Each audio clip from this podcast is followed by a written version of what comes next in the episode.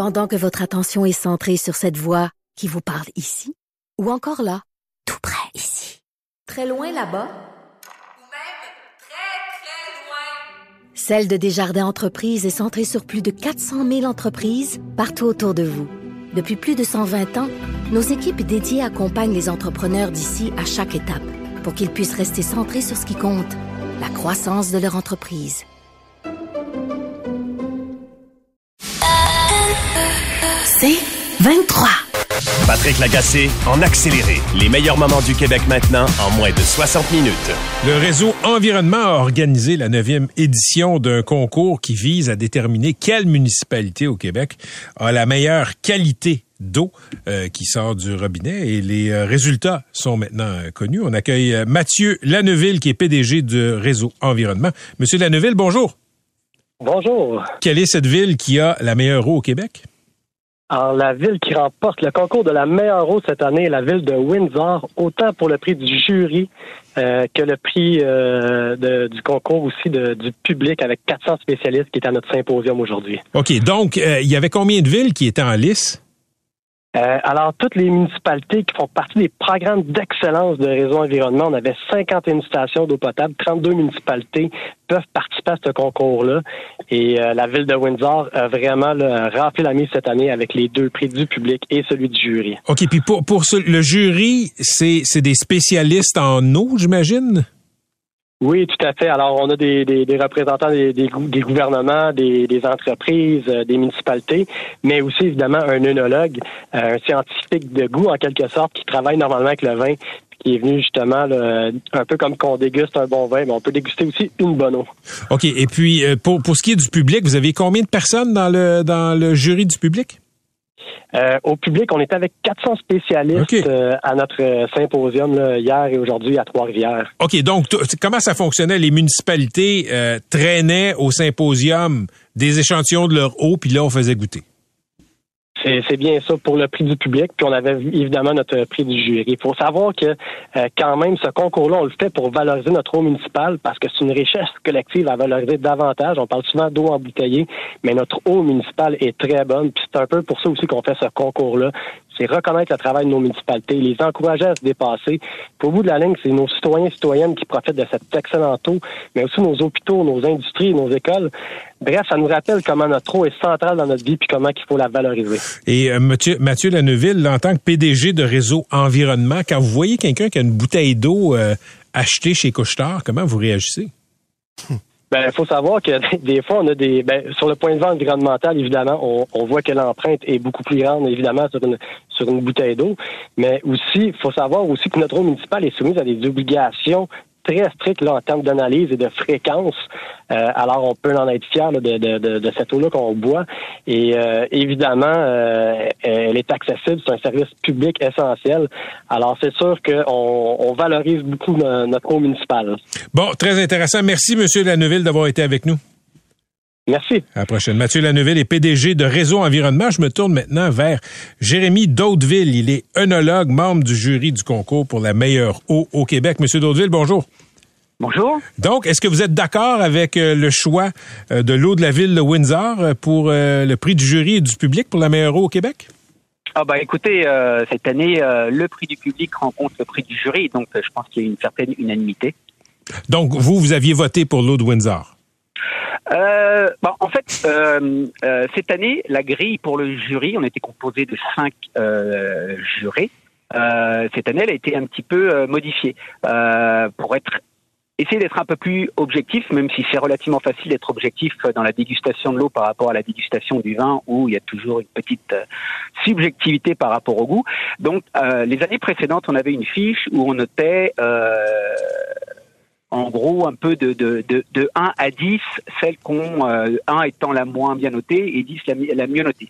Cette année, j'ai essayé d'apporter un petit peu euh, une grille euh, que j'ai transposée du vin à l'eau, avec euh, notamment les trois critères visuel, olfactif, gustatif. Euh, visuel, donc euh, une eau par rapport à la limpidité, par rapport à la couleur. Le côté olfactif, est-ce qu'il y a euh, des odeurs, et notamment des odeurs négatives hein on, on essaie de se dire qu'une eau, euh, normalement, elle devrait être la plus neutre possible. Et au niveau gustatif, euh, là aussi, au niveau des odeurs et éventuellement si on sent une eau un peu plus acide ou un peu plus basique. Qu'est-ce qui a, qu'est-ce qui a distingué l'eau de la ville de Windsor? Qu'est-ce qui a fait que l'eau de la ville de Windsor en Estrie a gagné? Alors, je dois vous dire que, notamment cette année, mais en général aussi, euh, mais principalement cette année, tout ce qui était au niveau euh, visuel et olfactif, c'était du 100%. Aucune odeur et des eaux parfaitement limpides et euh, parfaitement, on va dire, incolores. C'était donc plus au niveau euh, gustatif où on peut avoir parfois un petit peu des odeurs chlorées, des odeurs parfois de sous-bois, un petit peu champignon, euh, parfois des odeurs un peu de plastique. Et donc, ça reste léger, mais on a réussi à, grâce à nos notes, donc on va noter une eau finalement sur 100 avec une note euh, donc à 90%, 85%, puis en plus, ensuite on, on- on collige l'ensemble des résultats. Et c'est l'eau de Windsor qui est euh, qui est sortie. Et euh, à mon avis parce que on, fait les, les, échantillons c'est à l'aveugle, on les fait qu'après, c'était vraiment celle qui avait pas de goût au niveau gustatif. Celle que vous avez, l'eau que vous avez goûtée, là, qui vous a, euh, disons, le moins charmé, Jérémy d'Hauteville, là, c'est laquelle? C'est celle de quelle ville? Ah ben j'ai pas j'ai pas toutes les euh, malheureusement comme c'est à l'aveugle j'ai pas tous les encore tous les résultats je pourrais pas vous le dire à l'antenne en direct. Ah, Mais est-ce que est-ce qu'il y a des eaux euh, municipales que vous auriez, disons, dont vous auriez pas bu un verre complet? Non non non non non non non non non elles sont toutes elles sont toutes très bonnes. Ah elles oui. sont toutes très bonnes mais c'est vrai que parfois il y a une petite note un peu plus chlorée euh, mais euh, par rapport à ce qu'on peut parfois boire euh, au robinet euh, dans des moments où euh, peut-être que ça a été traité un petit peu plus euh, récemment, on était vraiment dans des très bonnes eaux. Après, il faut savoir qu'en fait, c'est les eaux, hein, elles sont apportées directement de, euh, de l'usine de traitement des eaux. Elles sont pas euh, bues directement chez nous. Donc, avec tout ce qu'on peut avoir, notamment à Montréal, avec certaines canalisations un peu plus anciennes, euh, on peut avoir un biais de dégustation entre ce qui sort de l'usine et ce qui arrive chez nous. Merci d'avoir été avec nous ce soir. Merci beaucoup. Bonne journée.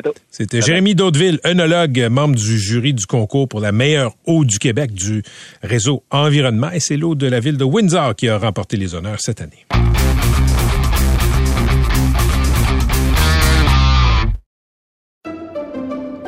Pendant que votre attention est centrée sur vos urgences du matin, vos réunions d'affaires du midi, votre retour à la maison ou votre emploi du soir, celle de Desjardins Entreprises est centrée sur plus de 400 000 entreprises à toute heure du jour. Grâce à notre connaissance des secteurs d'activité et à notre accompagnement spécialisé, nous aidons les entrepreneurs à relever chaque défi pour qu'ils puissent rester centrés sur ce qui compte, le développement de leur entreprise.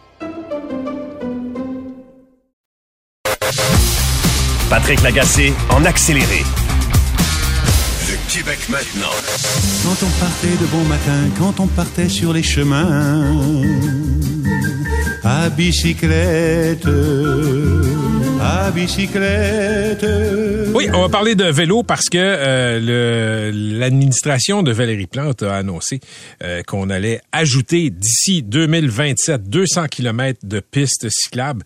Euh, il y a déjà 711 km qui sont accessibles toute l'année, 889 km de réseau cyclable à l'année. On parlait de tout ça avec une spécialiste de la mobilité des personnes, Catherine Morancy, et titulaire de la chaire mobilité et de la chaire de recherche du Canada sur la mobilité des personnes de Polytechnique. Euh, Professeur Morancy, bonjour.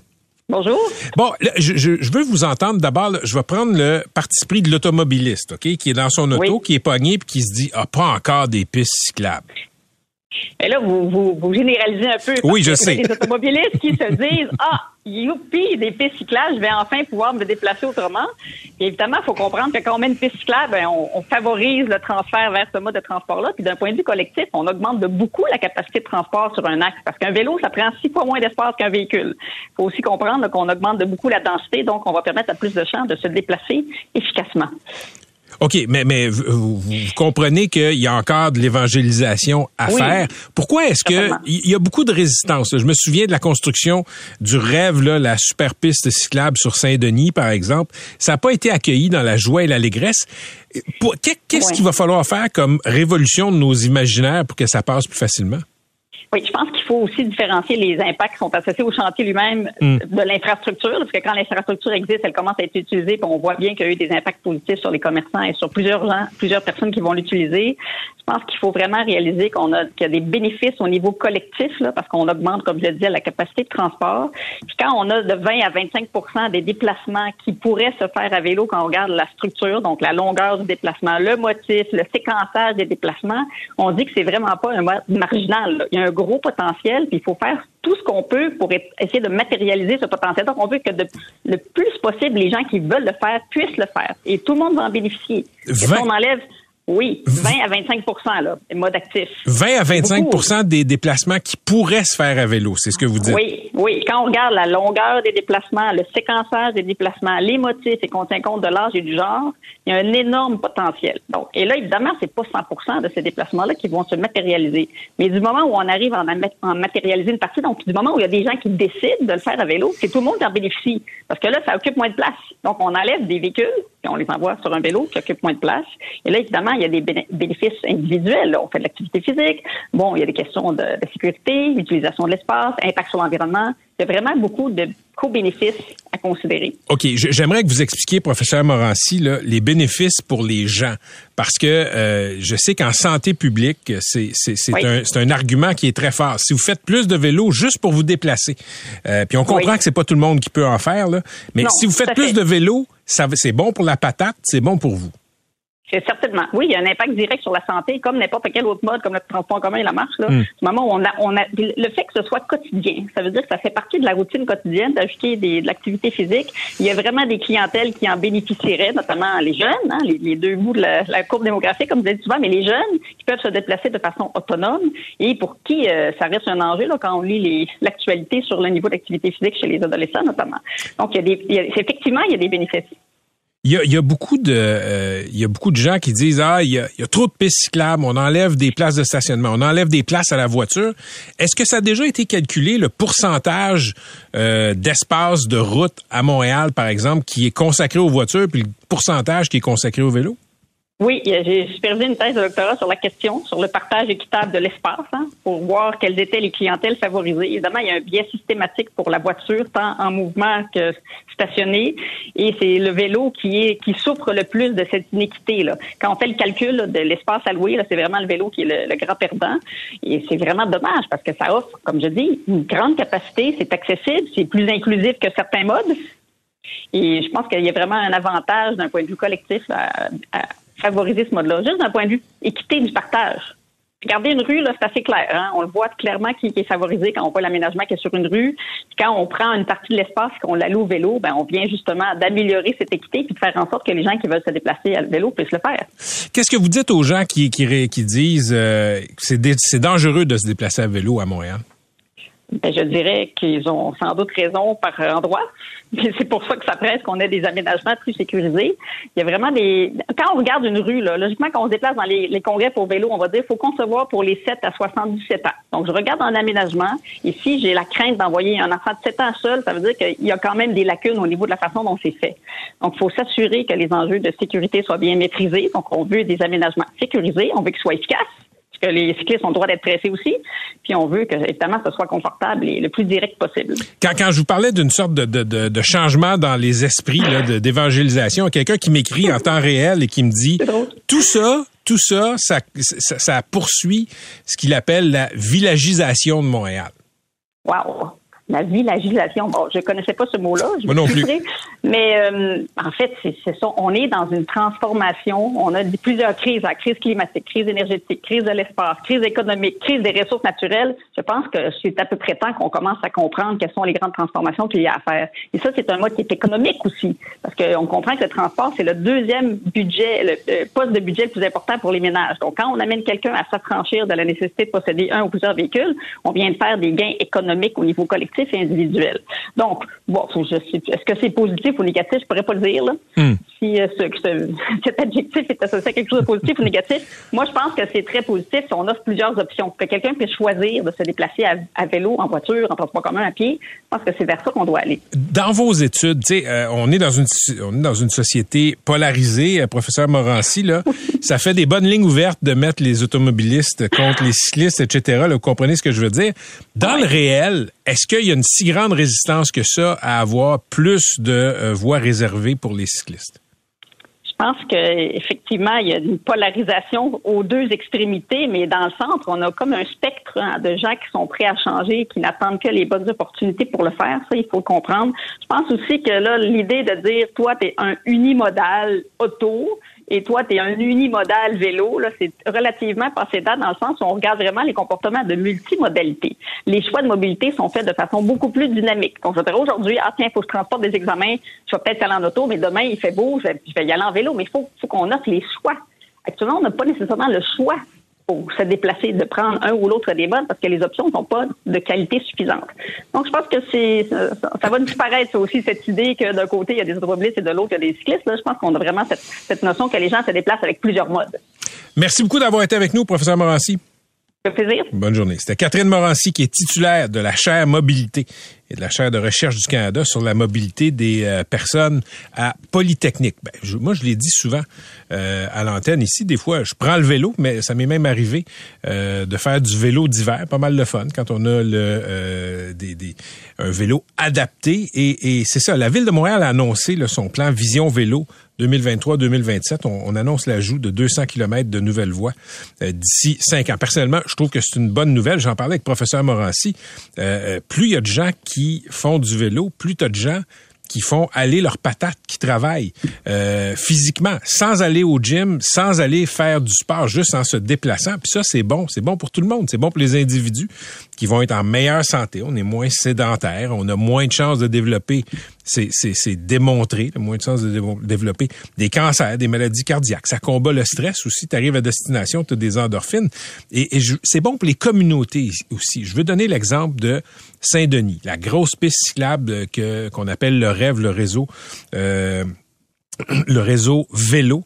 Euh, il y avait trois voies avant sur Saint-Denis. Trois voies, une pour les parkings et deux pour les autos.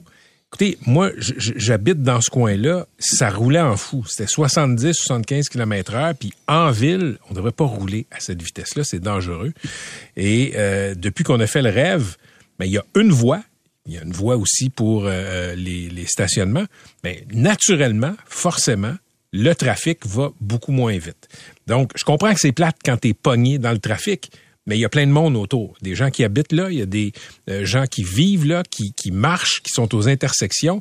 Puis, je pense qu'ils ont moins de chances de se faire frapper. C'est moins dangereux quand euh, les gens roulent à 30, 40 km qu'à 70, 75. C'est le cas sur Saint-Denis. Quand on y repense, des autos qui roulaient comme ça sur Saint-Denis à cette vitesse-là, je pense qu'on va penser à on, on va réfléchir à ça dans 25 ans avec euh, le même point d'interrogation d'en face qu'on regarde nos, euh, grands-parents qui roulaient avec un 41 euh, entre les cuisses. Donc, moi, je trouve que c'est une bonne idée. Puis là, je sais, il y a des gens qui me disent, ouais, moi, je peux pas prendre mon bicycle. Je le sais. Si vous habitez à Chambly, si vous habitez à Mirabel, je comprends que vous pouvez pas venir en ville avec votre vélo. Il y a personne qui veut ça. Mais il y a quand même des réflexions à faire pour les banlieues, hors de Montréal aussi. Euh, il y a de l'espace en banlieue, il n'y a pas beaucoup de pistes cyclables. Ça ferait du monde qui se déplace sans leur auto. C'est bon pour ceux qui sont pognés pour avoir leur auto. Il y a moins de monde en auto dans ce temps-là. Euh, on me parle beaucoup des stationnements incitatifs euh, au train de banlieue qui sont toujours pleins. Il faut que tu arrives là à 6 heures, 6 heures moins quart pour avoir de la place, ce qui est complètement fou. Si tu avais des pistes cyclables en plus grand nombre d'un banlieue qui pouvait transporter le monde euh, jusque d'un stationnement incitatif, peut-être qu'encore là, il y aurait moins de gens qui se presseraient euh, euh, dans les stationnements incitatifs. L'idée, c'est de juste avoir l'option. Professeur Morancy en parlait, c'est bon pas juste pour l'environnement. Je sais que c'est quelque chose d'un peu euh, abstrait quand on parle d'environnement. Moi, je le fais pas pour l'environnement quand je prends mon vélo. Tantôt, je retourne en vélo. Euh, je le fais pour ma patate. J'ai 50 ans, pas tout le temps le, temps ou l'énergie d'aller au gym. Ben, au moins, je me dis, j'ai fait une demi-heure de cardio léger euh, pour y aller et pour revenir cardio un petit peu plus intense quand je pogne la côte Berry. C'est un bon, c'est un bon cardio, je vous dirais. Bref, c'est une bonne idée. Moi, je pense que c'est un pas qui est très civilisé et la frontière, c'est les esprits. C'est pas l'infrastructure, c'est pas le béton. On n'a pas encore compris collectivement que la route doit être partagée. Puis il y a beaucoup de gens qui se sentent, disons, un peu, beaucoup, euh, bousculés par toutes ces infrastructures de vélo. Le Québec maintenant. Et là, on va parler de char. Oui, parce que euh, c'est le yin et le yang. On parlait de vélo, on parlait de voiture. C'est jamais le fun d'avoir un accident de voiture, vous le savez. Euh, et ça va être encore moins plaisant euh, ces prochains mois parce que vous risquez d'attendre plus longtemps pour faire euh, réparer votre véhicule. Pourquoi? Ben là-dessus, comme sur plein d'autres enjeux, il y a des problèmes de d'approvisionnement. Benoît Charrette est rédacteur en chef de l'annuel de l'automobile. Salut Benoît. Salut Patrick, j'ai beaucoup aimé ta réflexion. Euh, moi, en tant qu'éducateur physique de formation, euh, j'encourage l'exercice, puis le vélo peut-être une bonne solution pour certaines personnes. Ben, écoute, euh, prenons 30 secondes pour en parler. Benoît, je suis content que tu me dises ça parce que quand je pense à Gotchard, je pense à toi. Oui, mais euh, moi, j'ai étudié en éducation physique. Je, je, je, le dis pas toujours, mais je suis éducateur physique de formation. J'ai vécu trois ans à Montréal.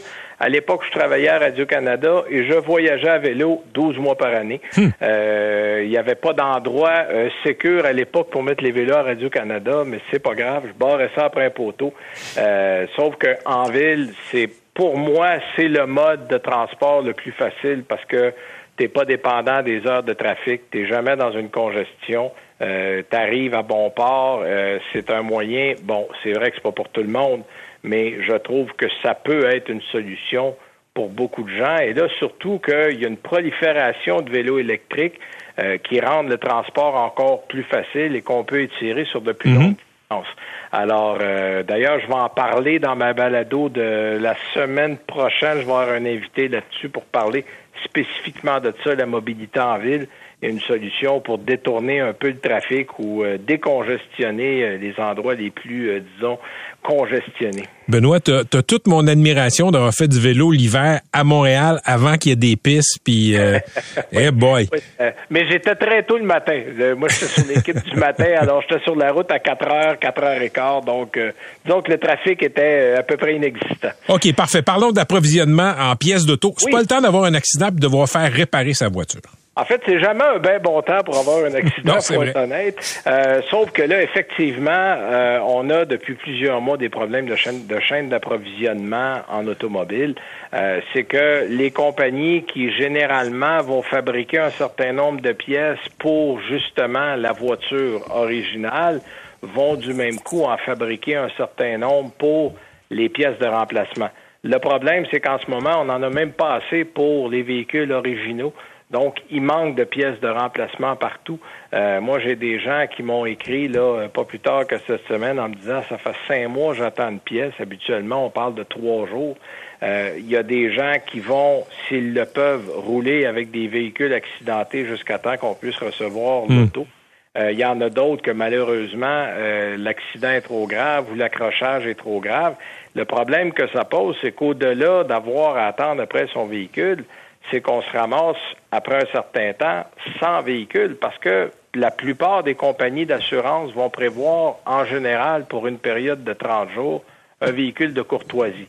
Et généralement, euh, dans une période normale, après 30 jours, le véhicule est réparé, vous l'avez récupéré et bon, vous remettez l'auto de courtoisie. Mais quand tu plus d'un mois, il arrive quoi? Est-ce qu'on on te donne un per diem pour louer un véhicule? Il y a même des concessionnaires qui m'ont dit j'ai même pas de véhicule de courtoisie, j'ai rien dans ma cour. Alors là, il y a des gens qui ont besoin d'un véhicule et qui se ramassent subitement à pied. Euh, donc ça, ça pose problème effectivement. Et Benoît, il y a quelqu'un qui m'écrit dans la messagerie là, cinq mois d'attente pour réparer son véhicule, un Touareg Volkswagen 2016.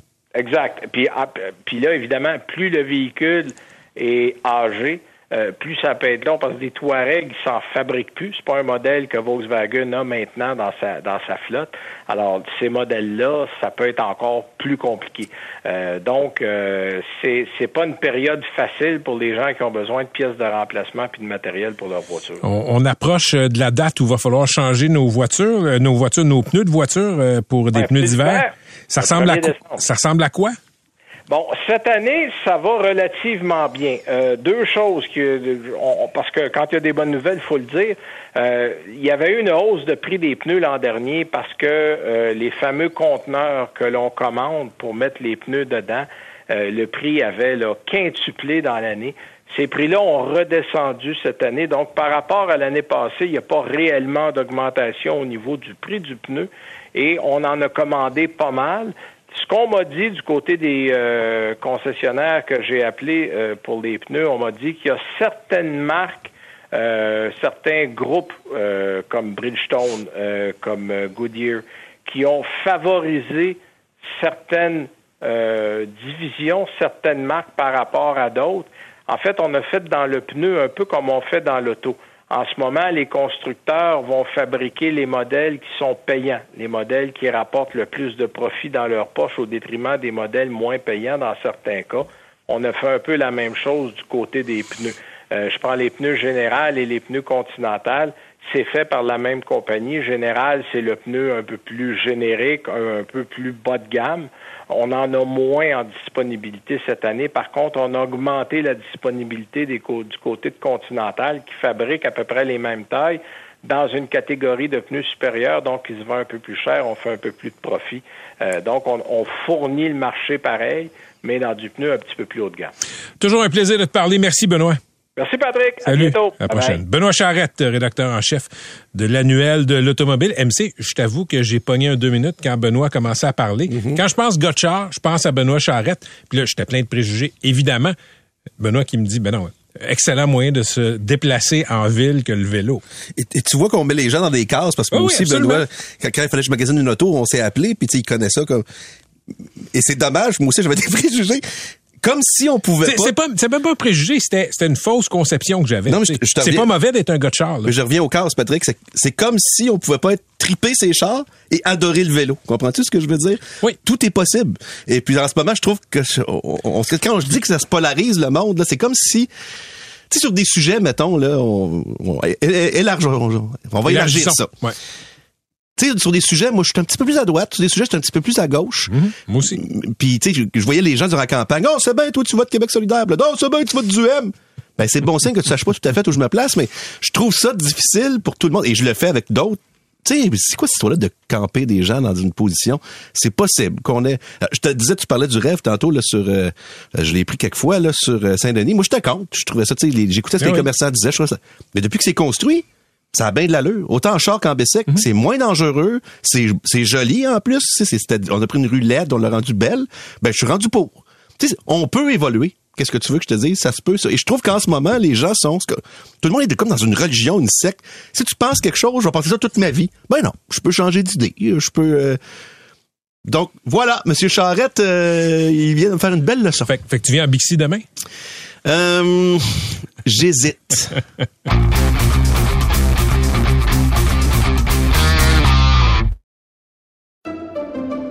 Pendant que votre attention est centrée sur vos urgences du matin, vos réunions d'affaires du midi, votre retour à la maison ou votre emploi du soir, celle de Desjardins Entreprises est centrée sur plus de 400 000 entreprises à toute heure du jour. Grâce à notre connaissance des secteurs d'activité et à notre accompagnement spécialisé, nous aidons les entrepreneurs à relever chaque défi pour qu'ils puissent rester centrés sur ce qui compte, le développement de leur entreprise. Patrick Lagacé en accéléré. Ça fait presque trois semaines euh, que la commission d'enquête sur l'état d'urgence euh, euh, a commencé ses travaux à Ottawa. Qu'est-ce que cette commission d'enquête? Ben, c'est la commission d'enquête qui se penche sur les événements qui ont eu lieu à Ottawa l'hiver dernier, quand euh, ces convois de la liberté entre guillemets ont convergé vers la capitale du Canada et l'ont occupé pendant plusieurs semaines. Il y a un juge, Paul Rouleau, euh, qui euh, interroge des témoins présentement, qui consulte des documents et il devra euh, répondre à une question bien simple. Est-ce que le gouvernement de Justin Trudeau avait des justifications pour invoquer la loi sur les mesures d'urgence? On va parler de tout ça avec quelqu'un qui s'y connaît en renseignement. Il s'agit de Richard Fadden. Il est l'ancien patron du Service canadien de renseignement et de sécurité, le SCRS. Monsieur Fadden, bonjour. Bonjour. Merci d'avoir accepté notre demande euh, d'entrevue. Pas du tout.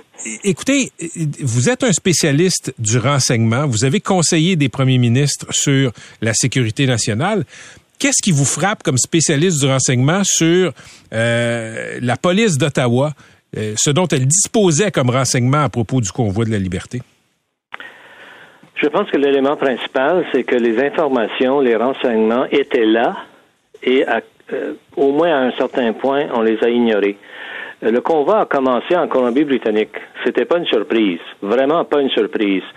Euh, la police provinciale de l'Ontario, la gendarmerie et la police d'Ottawa avaient tout le temps au monde pour développer un point de vue sur qu'est-ce qui allait se passer à Ottawa.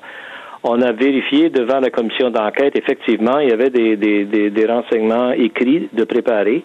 Je pense que l'élément principal, c'est que on les a pas pris aussi sérieusement qu'on aurait dû. Et ceci en partie à cause des mésententes, euh, d'un manque de collaboration et à l'intérieur de la police d'Ottawa et entre la police d'Ottawa et les autres corps policiers.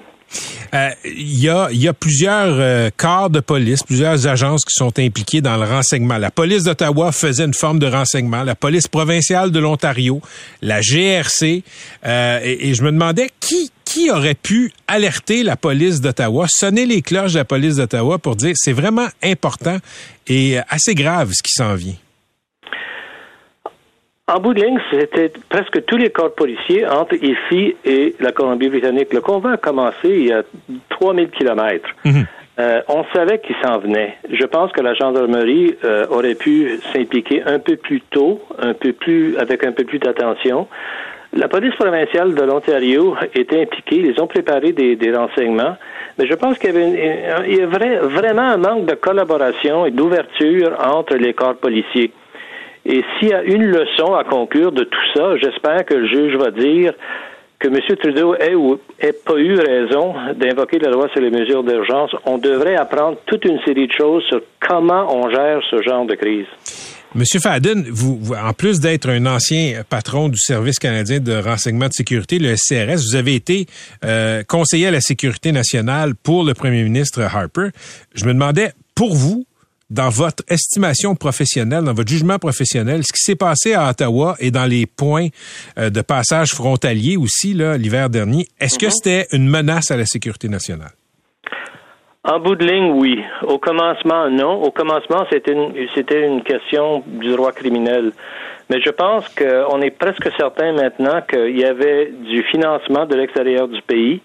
Il y avait des gens qui étaient pas particulièrement préoccupés par les, les, les lois concernant euh, la COVID, mais il y avait des gens qui voulaient vraiment renverser le gouvernement. Il y a déjà eu des témoignages devant le juge suggérant que quelques-uns des gens, pas tout le monde, je vais être bien clair, c'est pas tout le monde qui est participé au convoi qui, qui partageait ce point de vue, mais il y avait des gens qui clairement en voulaient à M. Trudeau et à son gouvernement. Et on voulait, il y avait même une mention, je pense, hier ou avant-hier, on voulait tuer quelqu'un. Quand c'est rendu à ce point-là et quand la paix publique ne peut pas être maintenue, je pense que vraiment il y a un risque à la sécurité nationale. Vous êtes, euh, ben, en tant que spécialiste de sécurité nationale, qu'est-ce qui vous frappe dans le climat actuel? Je parle des mouvances anti-vaccins, anti-sanitaires, des mouvances d'extrême droite là, qui ont convergé dans ce, dans, ça a été une sorte de fiesta de ces mouvements-là. Est-ce que vous pensez que c'est là pour rester ou c'est, ça existe uniquement parce qu'on a été dans une pandémie? Je pense que ça va rester avec nous. On a, on a simplement regardé qu'est-ce qui se passe aux États-Unis et une couple de pays en Europe. Je pense que l'extrême droite est avec nous pour un bon petit bout de temps. Et je ne suis vraiment pas d'accord avec leur, leur perspective qu'il faut ignorer la loi. Si on viole la loi, il faut, il faut faire quelque chose. Mais, et c'est le grand mais pour moi, euh, est-ce que le gouvernement Trudeau, est-ce que le gouvernement Legault, est-ce que le gouvernement Ford a vraiment fait un effort pour communiquer avec les gens qui étaient fondamentalement en désaccord avec les règlements de la COVID. Je ne dis pas qu'il faut accepter leur point de vue, mais vraiment, on n'a pas fait aucun effort pour parler avec eux. C'est la même chose avec les gens qui sont un peu enclins vers le terrorisme. On peut les ignorer, on peut éventuellement les arrêter, les traduire en justice, mais à un certain point, il faut avoir un dialogue. C'est pas facile. En fait, c'est très, très difficile. Mais je pense que si on veut en venir d'une façon ou de l'autre, de contenir ce genre d'attitude de, de l'extrême droite, qui est un peu enclin à la violence, il faut trouver une façon d'en parler. Et c'est pas quelque chose qu'on fait facilement, en particulier au Canada, mais un peu partout en, Occident. Monsieur Fadden, quand vous étiez au SCRS, c'est 2009 à 2013. Ensuite, 2015 mhm. à 2016, vous avez été conseiller du premier ministre Harper sur les enjeux de sécurité nationale. À l'époque, le grand enjeu, c'était la radicalisation de, de gens qui se réclamaient de, de, l'islam. Hein. c'est le genre de menace qu'on avait. Aujourd'hui, est-ce que vous voyez des parallèles entre ces gens-là qui se radicalisaient au nom de l'islam et des gens qui se radicalisent au nom de l'extrême droite, de l'antisanitaire? Est-ce qu'il y a des liens à faire? Je pense que le lien principal, et c'est pas simple, hein, on pourrait en parler pendant des heures, mais euh, à un certain niveau, les gens viennent à la conclusion que personne ne les écoute. Ils ne sont pas d'accord avec les arrangements de la société, le gouvernement, la loi. Ils se sentent totalement euh, euh, euh, isolé. mais oui, totalement ignoré, totalement isolé. Et, et, et, surtout avec l'Internet aujourd'hui, ça ne prend pas beaucoup d'efforts pour se retrouver avec un petit groupe, un grand groupe, éventuellement un immense groupe à travers le monde. Et des gens qui sont initialement pas, un peu mécontents se réunissent et tout d'un coup se trouvent euh, que ce soit le terroriste, euh, terroriste euh, musulman, anti-arabe, ou que ce soit quelque chose de, dans, hmm. de, l'extrême droite d'aujourd'hui, ça commence avec un mécontentement fondamental, grave, profond avec la société. Pensez-vous qu'il y a une façon de parler à ces gens qui se radicalisent, qu'importe la cause? Il faut, il faut trouver une façon parce que sinon, ça va continuer. Euh, je ne veux pas dire qu'en commençant un dialogue, il faut tout abandonner. Mais si on, si on a réussi euh, à parler euh, aux nazis pendant la Deuxième Guerre mondiale, avant que la guerre se termine, euh, je pense qu'il faut trouver une façon de parler aux gens aujourd'hui qui sont en désaccord avec notre façon de gérer la société. C'est pas facile. Ça va, ça va requérir la, la patience, une patience vraiment, vraiment profonde. Mais si on parle pas, ça va continuer et ça va s'empirer, je pense.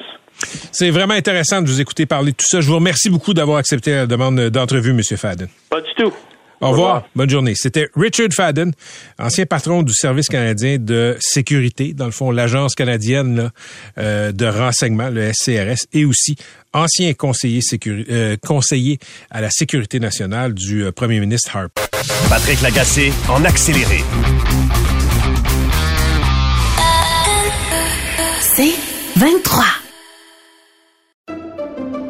Pendant que votre attention est centrée sur vos urgences du matin, vos réunions d'affaires du midi, votre retour à la maison ou votre emploi du soir, celle de Desjardins Entreprises est centrée sur plus de 400 000 entreprises à toute heure du jour. Grâce à notre connaissance des secteurs d'activité et à notre accompagnement spécialisé, nous aidons les entrepreneurs à relever chaque défi pour qu'ils puissent rester centrés sur ce qui compte, le développement de leur entreprise.